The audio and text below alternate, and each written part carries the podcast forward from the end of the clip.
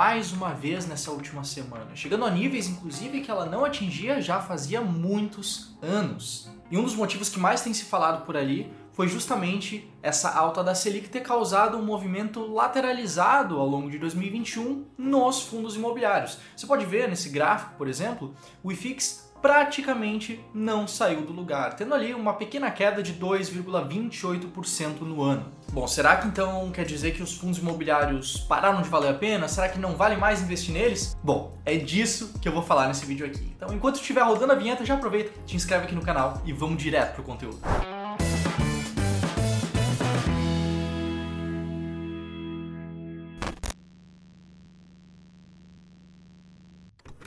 Que, que essa alta da Selic significa de verdade? E antes de explicar a alta, é interessante a gente entender o que, que é a taxa Selic, para que, que ela serve. E o Ramiro comentou um pouco mais a fundo sobre esse assunto específico num vídeo que saiu há poucos dias. Mas vamos lá, vou tentar resumir essa questão aqui. A taxa Selic nada mais é do que a taxa básica de juros da nossa economia aqui no Brasil. E é justamente nela que está atrelada a remuneração do nosso ativo mais seguro do país, do investimento de menor risco que é o Tesouro Selic. Só que a taxa Selic e o CDI, que anda muito de mãos dadas com a Selic, eles servem como parâmetro para a renda fixa em geral. Por quê? Porque acaba ditando a rentabilidade da poupança, dita a rentabilidade de CDBs, LCIs, LCAs e vários outros investimentos em renda fixa, bem como outras questões como aluguéis, contratos, financiamentos, empréstimos e por aí vai. É a nossa taxa básica de juros da economia.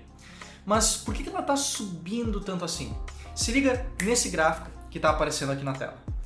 Esse gráfico é o fechamento da inflação acumulada de 12 meses contra o CDI acumulado. Historicamente, como você pode ver, eles andam juntos. Quando um sobe, o outro sobe, quando um cai, o outro cai também. Até porque a taxa Selic é justamente isso, é um mecanismo monetário feito para controlar a inflação. Ou seja, quando a inflação acaba subindo muito acima da meta, a ideia é aumentar a taxa Selic para dar um motivo para as pessoas retirarem dinheiro da economia, guardarem esse dinheiro e assim, consequentemente, controlando a inflação no país. Bom, essa é a explicação mais básica, mais resumida possível que você poderia encontrar sobre esse assunto, mas é mais ou menos o que você precisa compreender justamente de todo o sentido dessas altas da Selic que a gente tem visto ao longo dos últimos tempos. E é exatamente isso que a gente tem visto, não é mesmo? Uma alta dos indicadores de inflação aqui no país. Tanto no IPCA, que fechou 2021 acima dos 10%, em 10,06%,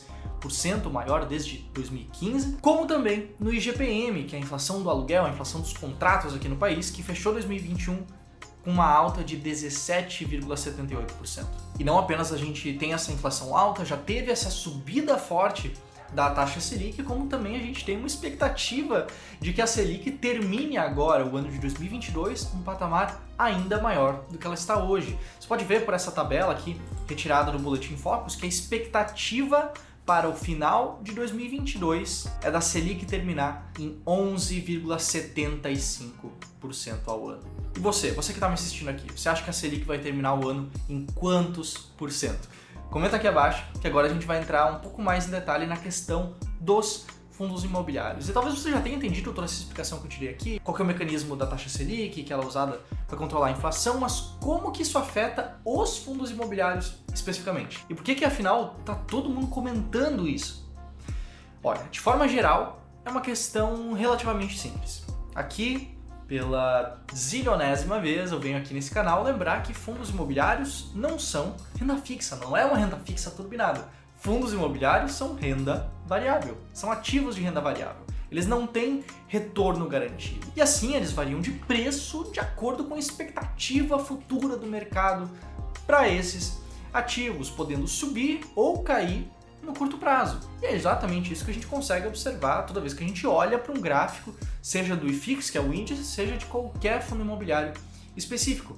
Já os títulos de renda fixa são renda fixa eles são retorno, claro, com algumas aspas, um retorno garantido e com bastante segurança. Então, caso a Selic suba a ponto da renda fixa valer mais a pena na relação de risco e retorno, por ter um risco baixo e um retorno aparentemente alto, pode valer mais a pena investir em títulos de renda fixa do que investir em ativos de renda variável em geral, não apenas fundos imobiliários, mas também, por exemplo, ações. Bom, e tudo que você está vendo aqui, essa leitura de mercado, até que faz sentido, não é mesmo? Parece que realmente esse pode não ser exatamente o momento ideal de investir em ativos de renda variável em geral, especialmente se a Selic continuar subindo, o que já é esperado de acordo com as expectativas dos investidores. Só que uma coisa é expectativa, outra coisa é a realidade. Esse momento agora, 2022, é um momento muito bom para investir em fundos imobiliários, talvez melhor do que outros.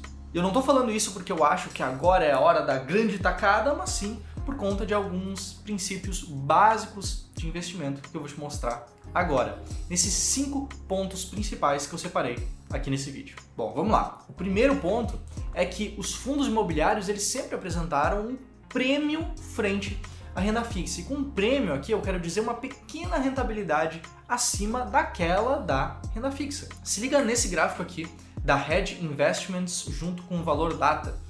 Esse gráfico mostra que o dividend yield dos fundos imobiliários sempre foi, em média, 3,1 pontos percentuais maior do que uma rentabilidade da NTNB longa, que seria um tesouro IPCA+, que vai vencer daqui muitos anos. Ou seja, desde 2011, com juros altos, com juros baixos, com a Selic lá em cima, com a Selic lá embaixo, os fundos imobiliários sempre consistentemente pagaram mais do que o título de renda fixa de quem quer principalmente se blindar contra o risco e garantir um retorno acima da inflação.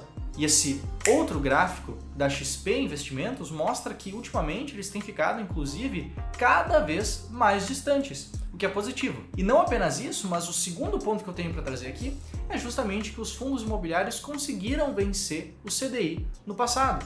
Você pode ver por esse gráfico que eles não apenas venceram o CDI, mas foram a forma mais eficiente de investir em imóveis ao longo dos últimos anos. Lembrando, nesse gráfico aqui a gente está apresentando o IFIX, que é a média do mercado, o índice de fundos imobiliários aqui no Brasil. Nada impede de você, investidor pessoa física, seguindo uma boa estratégia de investimentos, de conseguir um retorno ainda melhor do que a média. Bom, vamos recapitular aqui antes de continuar. Primeiro ponto é que os fundos imobiliários sempre apresentaram um prêmio de risco frente aos títulos de renda fixa. O segundo ponto é que eles são a forma mais otimizada, a forma mais rentável, foram, pelo menos historicamente, a forma mais rentável de investir no mercado de imóveis aqui no Brasil, batendo também o mercado de renda fixa nesse mesmo período. E aqui eu quero separar um espaço nesse terceiro ponto para falar que, como eu falei no segundo ponto, é possível vencer o mercado de fundos imobiliários. Se liga só nesse gráfico que está aparecendo aqui na tela. Esse gráfico apresenta, por exemplo, desde 2013 a variação de alguns indicadores diferentes, CDI, Ibovespa, IFIX e também da minha estratégia de investimentos em fundos imobiliários, a minha estratégia, a estratégia S-Rank.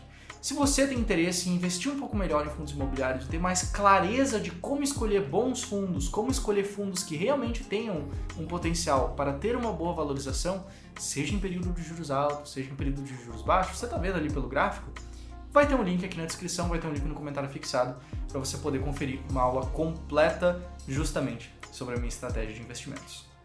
E também vale lembrar que eu não mostrei esse ponto 1, esse ponto 2 à toa, é uma estratégia essa que foca não apenas na valorização desses fundos em bolsa, mas também em fundos que são ótimos pagadores de dividendos. Se você tem interesse, dá uma conferida lá.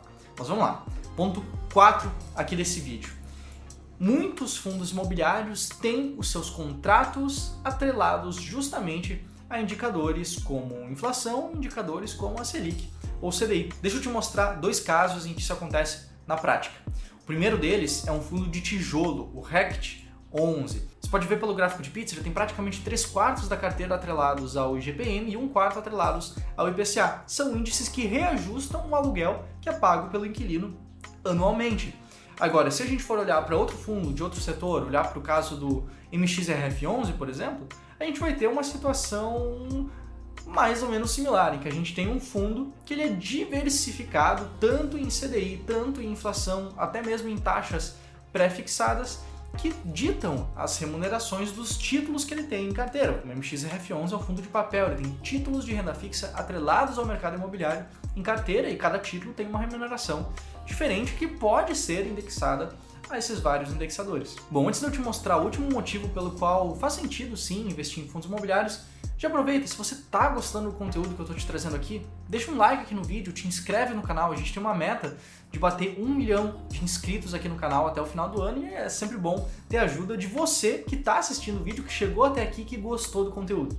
Mas vamos lá, ponto número 5, os investidores que realmente sabem o que estão fazendo, eles não fogem desses momentos de caos e desordem, eles se aproveitam desses momentos.